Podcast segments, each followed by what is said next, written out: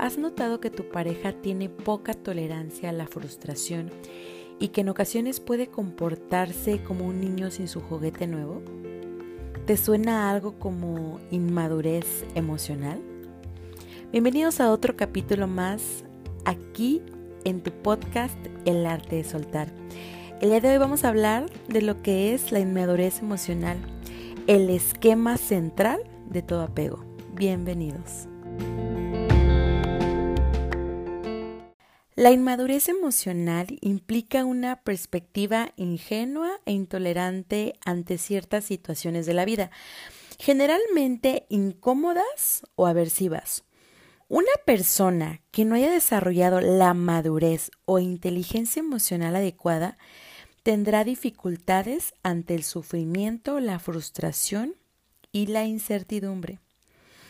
El término inmadurez eh, se habla mejor como el escaso autocontrol y autodisciplina que suelen mostrar los individuos que no toleran las emociones eh, negativas. Dicho de otra manera, algunas personas se estancan, o mejor dicho, estancan su crecimiento emocional en ciertas áreas aunque en otras pueden funcionar de maravilla. Las tres manifestaciones más importantes de la inmadurez emocional relacionadas con el apego afectivo en particular y con las adicciones en general son estas. Vamos, número uno, que ahorita las vamos a hablar eh, cada una de estas un poquito más a fondo. Número uno, bajos umbrales para el sufrimiento. Dos, baja tolerancia a la frustración. Y tres, la ilusión de permanencia. Vamos a empezar con los bajos umbrales para el sufrimiento o la ley del mínimo esfuerzo. Comencemos por decir que debemos admitir que la comodidad, la buena vida y la aversión por las molestias ejercen una atracción especial en los humanos. Prevenir el estrés es totalmente saludable. El tormento por tormento no es recomendable para nadie. Pero ser melindrosos, sentarse a llorar ante el primer tropiezo y querer que la vida sea gratificante las 24 horas es definitivamente infantil. La incapacidad para soportar lo, desagradable que nos pasa en nuestra vida varía. No todos tenemos los mismos umbrales o tolerancia al dolor, eso es clarísimo. Hay personas que son capaces de aguantar una cirugía sin anestesia o de desvincularse fácilmente de la persona que ama porque simplemente no les conviene. Mientras que otras hay que obligarlas, sedarlas o simplemente empujarlas para que lo hagan.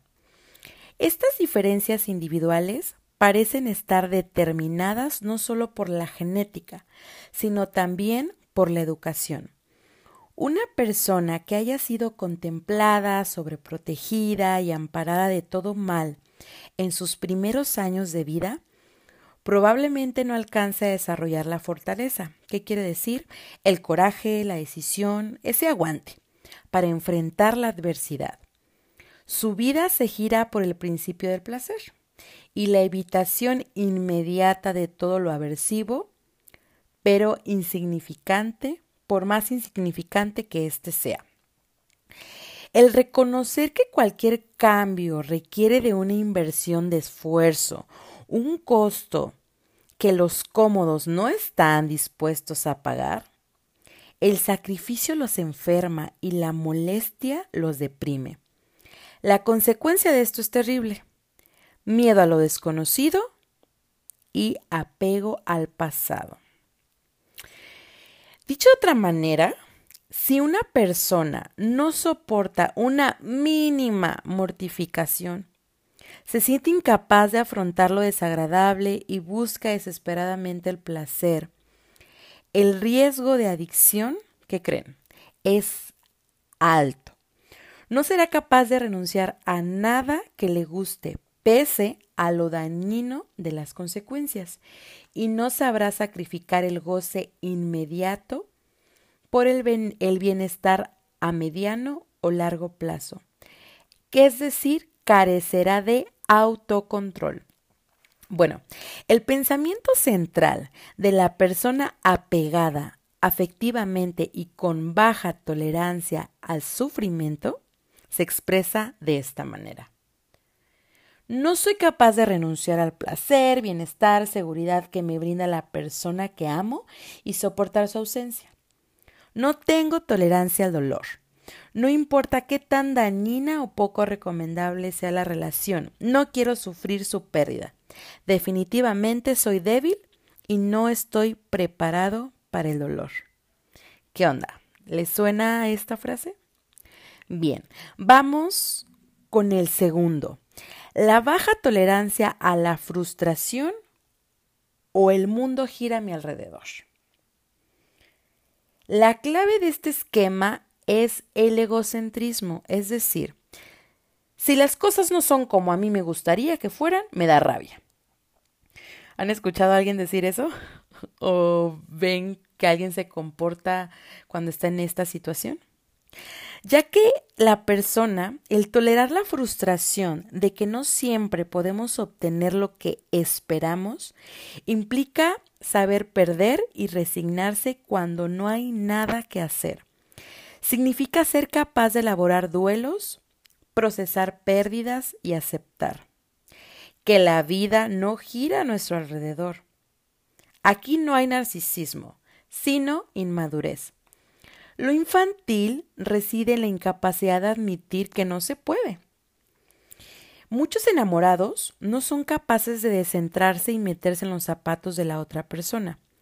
Cuando su media naranja les dice ya no te quiero, lo siento, el dolor y la angustia se procesa solamente de manera autorreferencial, como el decir, oye, pero tú no me quieres, pero yo sí te quiero. Como si el hecho de querer a alguien fuera suficiente razón para que lo quisieran a uno. Aunque sea difícil de digerir para los egocéntricos, las otras personas tienen el derecho y no el deber de amarnos. No podemos subordinar lo posible a nuestras necesidades, porque si no se puede, no se puede. Sin embargo, los malos perdedores en el amor son una bomba de tiempo, cuando el otro se sale de su control o se aleja afectivamente, las estrategias de recuperación no tienen límites ni consideraciones. La rabieta puede incluir cualquier recurso con tal de impedir el abandono. A veces ni siquiera es amor por el otro, ¿eh? En serio. Es orgullo y necesidad de ganar, de decir quién, quién se cree, quién cree, quién se cree que es? ¿Cómo se atreve a echarme? Ya que la inmadurez también puede reflejarse en el sentido de posesión. Es mío. No quiero jugar con mi juguete, pero es mío y no lo presto. Muchas veces no es la tristeza de la pérdida lo que genera la desesperación, sino quién echó a quién, o sea, quién cortó a quién. Si se obtiene nuevamente el control, la revancha no se hace esperar. El decir, cambié de, opinión, realmente no te quiero. El decir, ser ganador absoluto. Aquí, en este punto, el pensamiento central de la persona apegada afectivamente y con baja tolerancia a la frustración se expresa de esta manera. Escuchen bien el decir, no soy capaz de aceptar que el amor escape de mi control. La persona que amo debe girar a mi alrededor y darme gusto. Necesito ser el centro y que las cosas sean como a mí me gustaría que fueran. No soporto la frustración, el fracaso, la desilusión. El amor debe ser a mi imagen y semejanza. Fuerte, ¿no? Bien, ahora vamos con el tercer punto la ilusión de permanencia o el decir de aquí a la eternidad. Esto pasa que en el afán de conservar el objeto deseado, la persona dependiente de una manera ingenua y arriesgada concibe y acepta la idea de lo permanente. de lo eternamente estable. Buda dice en uno de sus libros que me encanta, dice esta frase, todo esfuerzo por aferrarnos nos hará desgraciados, porque tarde o temprano aquello a lo que nos aferramos desaparecerá y pasará. Ligarse a algo transitorio, ilusorio e incontrolable es el origen del sufrimiento. Todo lo, adquirido puede perderse porque todo es efímero. El apego es la causa del sufrimiento. ¿Ustedes qué piensan? Porque aquí de lo que nos habla Buda es que el sujeto apegado, por evitar el sufrimiento, instaura el apego el cual incrementa el nivel de sufrimiento que lo llevará nuevamente a fortalecer el apego para volver otra vez a padecer. El apego está sustentado en una falsa premisa, una utopía imposible de alcanzar y un problema sin solución. Las relaciones afectivas, eh, la certeza sí que es incierta. El amor puede entrar por la puerta principal y en cualquier instante salir por la puerta de atrás. Cabe aclarar, no estoy diciendo que no existan amores duraderos y que el hundimiento afectivo deba producirse inevitablemente.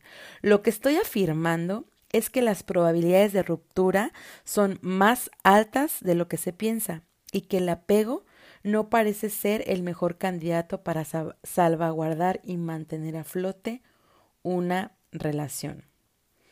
Claro que no hay relación sin riesgo. El amor es una experiencia peligrosa y atractiva, eventualmente dolorosa y sensorialmente encantadora.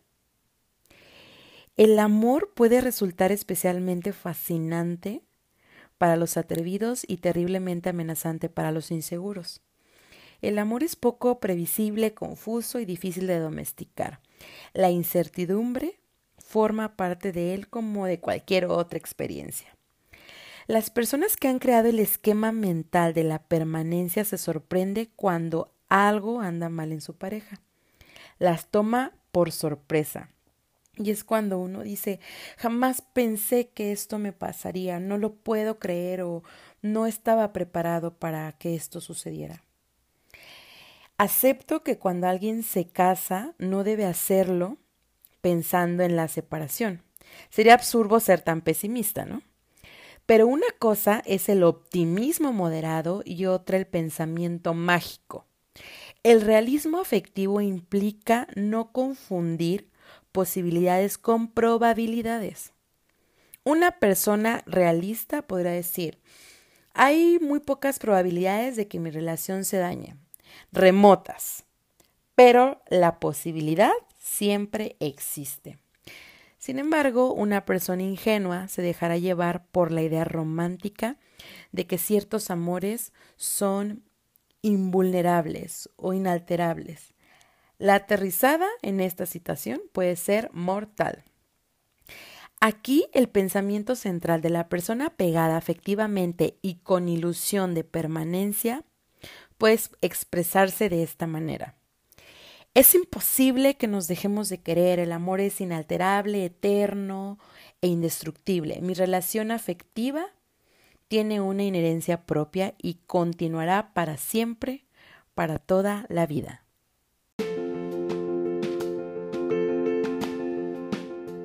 ¿Qué tal? ¿Qué les parecieron estas tres manifestaciones de la inmadurez emocional? Espero que les haya gustado, pero sobre todo si se identificaron con estos puntos súper importantes o saben de alguien que les suene este tema por ahí, no duden en enviarles este episodio. Sé que les será de mucha, pero de mucha ayuda. Nos vemos muy pronto en otro episodio más aquí en tu podcast El arte de soltar.